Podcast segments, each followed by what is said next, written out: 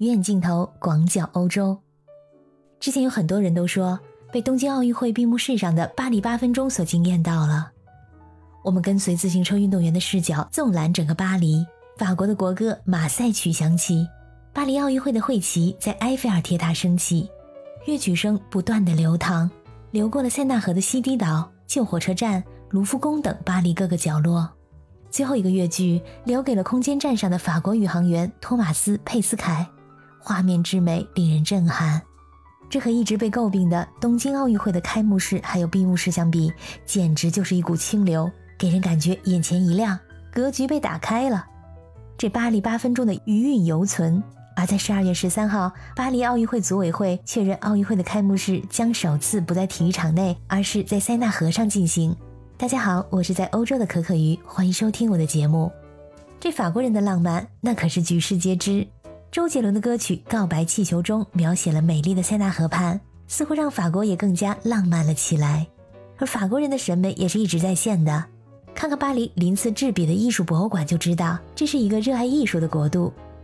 法国人一直给我的感觉呢，是很容易放飞自我。从这次巴黎奥运会的开幕式创意上就能看出来。这预计在二零二四年七月二十六号举行的开幕式将会首次突破体育场的限制，直接在巴黎塞纳河上上演。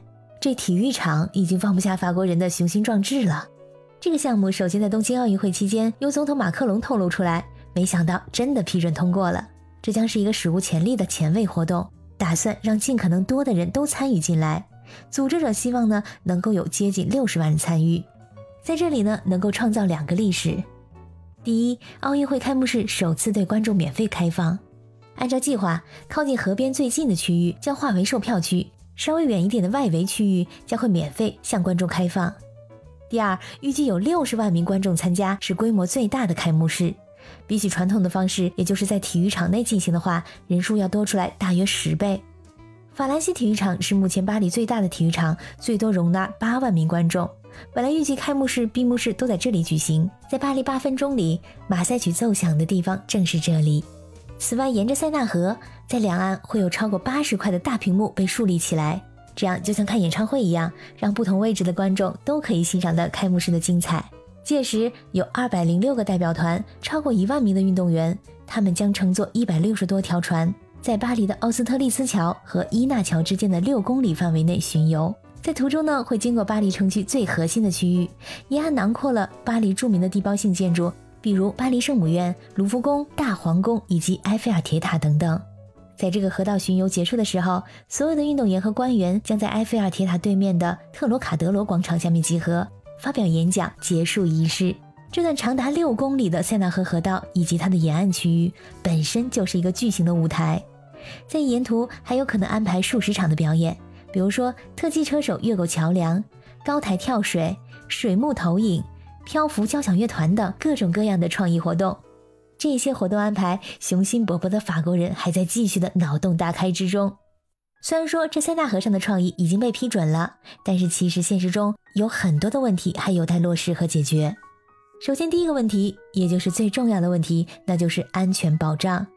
本来警方希望的是将公众限制在近二十五万人的范围之内，而巴黎奥组委和巴黎市政厅并不满意这个数字，他们要求人员的上限是二百万人。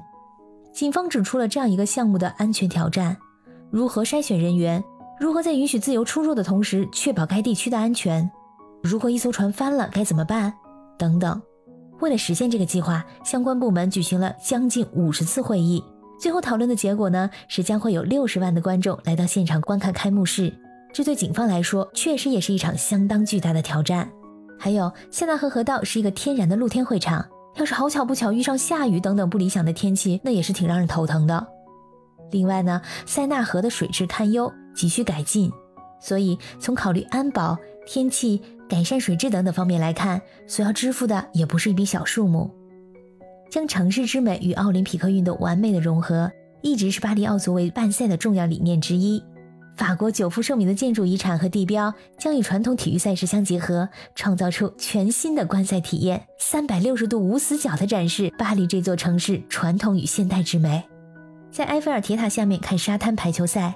在荣军院里观赏射箭比赛，在香榭丽舍大道上看自行车比赛，在大皇宫里观赏剑术和跆拳道比赛，在凡尔赛宫观赏马术比赛，在协和广场为霹雳舞赛呐喊助威。哇，这感觉有点凡尔赛啊！如果三年之后的二零二四年疫情好转的话，我也很想去巴黎亲自经历一下。疫情对于奥运会也是一项挑战。如果说三年以后依然存在的话，巴黎市政府也要拿出可行的措施。他们或许会借鉴东京奥运会的闭环奥运经验。但是如果继续空场举办的话，主办方将会面临巨大的经济压力。但愿疫情早日结束，人们能够回到正常的生活之中。